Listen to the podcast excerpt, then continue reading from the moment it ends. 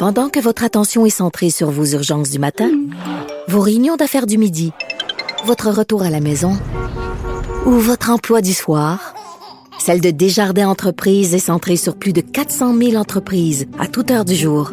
Grâce à notre connaissance des secteurs d'activité et à notre accompagnement spécialisé, nous aidons les entrepreneurs à relever chaque défi pour qu'ils puissent rester centrés sur ce qui compte, le développement de leur entreprise.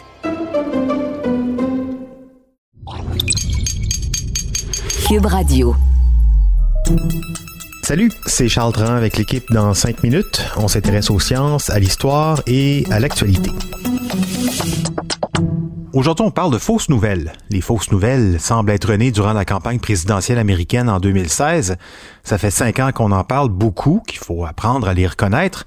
La recette est d'ailleurs connue, hein, un message court, simple, direct, qui touche davantage nos émotions notre capacité d'analyse, qui sème le doute aussi, beaucoup, sans avancer de preuves. Un message souvent scandaleux qui nous fait bondir, nous énerve. évidemment, il ne s'agit pas d'une erreur involontaire, mais plutôt d'une stratégie consciente qui sert à discréditer une personne ou une idée. On se souvient de l'histoire de ce restaurant qui aurait été au cœur d'un trafic d'enfants dirigé par Hillary Clinton, une pizzeria de Washington. Mais est-ce que le concept des fausses nouvelles est vraiment né? Il y a cinq ans seulement? Et quel est le public ciblé par ces histoires farfelues? Qui peut être piégé et manipulé? Sans doute un peu tout le monde. Voici Baptiste Zapirin on, a compris que les personnes qui tentent de, dire la vérité, qui cherchent une vérité, se font complètement démolir et détruire. Et ça suffit. C'est pas vrai que le gouvernement veut notre bien en ce moment. Réveillez-vous. Le web et les réseaux sociaux propagent les informations plus vite que jamais, et donc les fausses informations aussi. Mais la propagande, les canulars, les mensonges, ça ne date pas d'hier. On peut en trouver des traces il y a 2500 ans.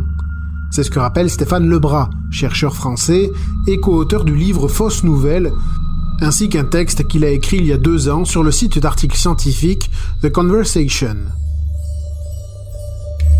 Dès le 5e siècle avant Jésus-Christ, dans son traité L'art de la guerre, le stratège chinois Sun Tzu évoque le mensonge comme une des armes nécessaires pour tromper l'ennemi. L'art de la guerre est fondé sur la duperie, et il explique qu'il faut adapter le message aux personnes qu'on veut tromper. Adapter la part de l'émotion et de l'intellect. Déjà à l'époque, il y avait cette conscience-là. Et puis, au 1er siècle, les Romains ont aussi justifié les persécutions des chrétiens en propageant l'idée qu'ils se marient entre frères et sœurs et mangent le corps du Christ lors de l'Eucharistie, odieuse personne incestueuse et cannibale. De quoi indigner la population pour la mettre dans leur poche.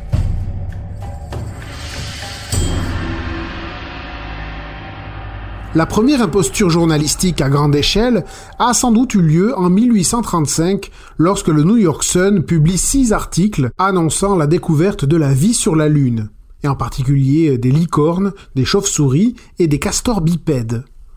Le journal s'est très bien vendu.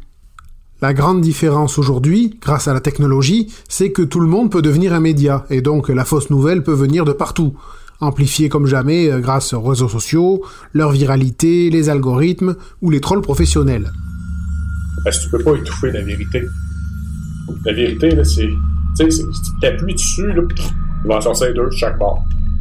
Tu peux pas l'étouffer, même si tu s'en sors. Et ça marche, parce que tout le monde peut en être victime pas juste eux là-bas qui ne savent pas, hein. vous, nous qui sommes très intelligents, on peut aussi se faire avoir. Ça, c'est ce que rappelle Elitsa Dermentiska, une autrice scientifique britannique, dans un récent article pour le magazine Aeon. Oui, moins d'éducation, d'instruction, de connaissances, ça rend vulnérable aux manipulations, mais le niveau d'étude ne met pas forcément à l'abri, parce que ces fausses nouvelles ne viennent pas questionner nos connaissances, mais plutôt qui on est, une étude de l'université de Yale, publiée en 2012, a ainsi analysé chez les participants la perception du risque du changement climatique. Eh bien, euh, ce qui faisait que les gens étaient d'accord avec le fait que ce risque est bien réel et élevé, autrement dit d'accord avec le consensus scientifique, ce n'était pas le niveau d'étude, c'était plutôt lié aux valeurs à laquelle les gens adhéraient. Ceux dont les tests révélaient un fort attachement à la notion de hiérarchie et à l'individualisme, disons donc plutôt les valeurs conservatrices, Eh bien, pour ces gens-là, plus le niveau de connaissance scientifique augmentait, et plus leur adhésion au consensus autour du changement climatique déclinait.